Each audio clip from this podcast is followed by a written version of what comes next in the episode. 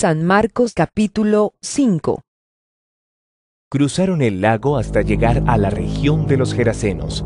Tan pronto como desembarcó Jesús, un hombre poseído por un espíritu maligno le salió al encuentro de entre los sepulcros. Este hombre vivía en los sepulcros y ya nadie podía sujetarlo, ni siquiera con cadenas. Muchas veces lo habían atado con cadenas y grilletes, pero él los destrozaba y nadie tenía fuerza para dominarlo. Noche y día andaba por los sepulcros y por las colinas, gritando y golpeándose con piedras. Cuando vio a Jesús desde lejos, corrió y se postró delante de él. ¿Por qué te entrometes? Jesús, Hijo del Dios Altísimo. Gritó con fuerza. Te ruego, por Dios, que no me atormentes. Es que Jesús le había dicho, Sal de este hombre, espíritu maligno. ¿Cómo te llamas? le preguntó Jesús. Me llamo Legión, Respondió, porque somos muchos. y con insistencia le suplicaba a Jesús que no los expulsara de aquella región. Como en una colina estaba paciendo una manada de muchos cerdos, los demonios le rogaron a Jesús. Ánanos a los cerdos. Déjanos entrar en ellos. Así que él les dio permiso. Cuando los espíritus malignos salieron del hombre, entraron en los cerdos, que eran unos dos mil, y la manada se precipitó al lago por el despeñadero, y allí se ahogó.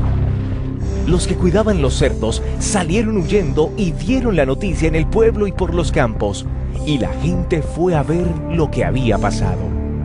Llegaron a donde estaba Jesús, y cuando vieron al que había estado poseído por la legión de demonios, sentado, vestido y en su sano juicio, tuvieron miedo. Los que habían presenciado estos hechos le contaron a la gente lo que había sucedido con el endemoniado y con los cerdos. Entonces la gente comenzó a suplicarle a Jesús que se fuera de la región. Mientras subía Jesús a la barca, el que había estado endemoniado le rogaba que le permitiera acompañarlo. Jesús no se lo permitió, sino que le dijo, Vete a tu casa, a los de tu familia, y diles todo lo que el Señor ha hecho por ti y cómo te ha tenido compasión. Así que el hombre se fue y se puso a proclamar en Decápolis lo mucho que Jesús había hecho por él. Y toda la gente se quedó asombrada. Después de que Jesús regresó en la barca al otro lado del lago, se reunió alrededor de él una gran multitud, por lo que él se quedó en la orilla. Llegó entonces uno de los jefes de la sinagoga, llamado Jairo. Al ver a Jesús, se arrojó a sus pies, suplicándole con insistencia. Mi hijita se está muriendo. Ven y pon tus manos sobre ella para que se sane y viva.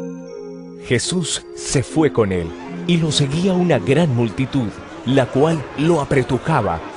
Había entre la gente una mujer que hacía 12 años padecía de hemorragias. Había sufrido mucho a manos de varios médicos y se había gastado todo lo que tenía sin que le hubiera servido de nada, pues en vez de mejorar, iba de mal en peor. Cuando oyó hablar de Jesús, se le acercó por detrás entre la gente y le tocó el manto. Pensaba, Si logro tocar siquiera su ropa, quedaré sana.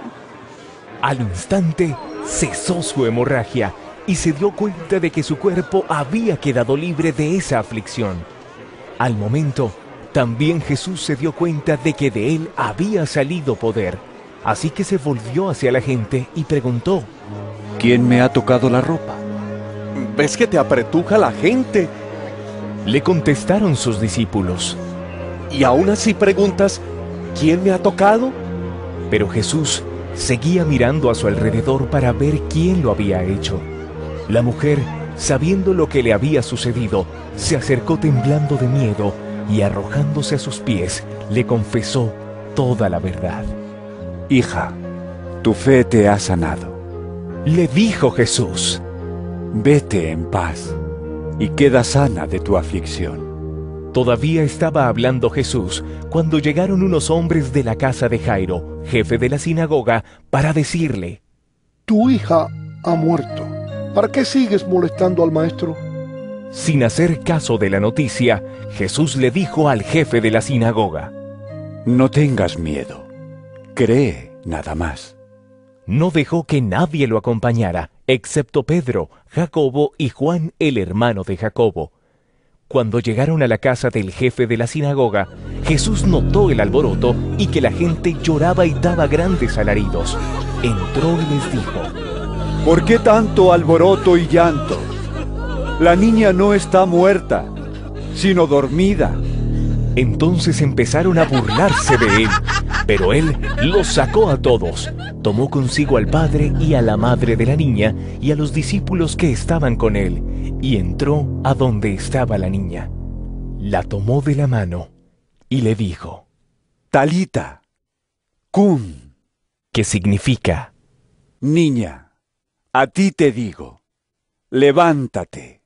la niña, que tenía 12 años, se levantó enseguida y comenzó a andar. Ante este hecho, todos se llenaron de asombro. Él dio órdenes estrictas de que nadie se enterara de lo ocurrido y les mandó que le dieran de comer a la niña.